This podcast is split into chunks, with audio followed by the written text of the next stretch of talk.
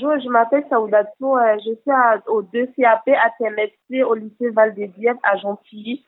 Là, je vais vous raconter ma journée, en fait, comment ça se passe pour, le confinement à cause du coronavirus 2019. Euh, en fait, il faut savoir qu'en fait, je suis toute seule en France ici, euh, je suis dans ma chambre, je m'ennuie trop.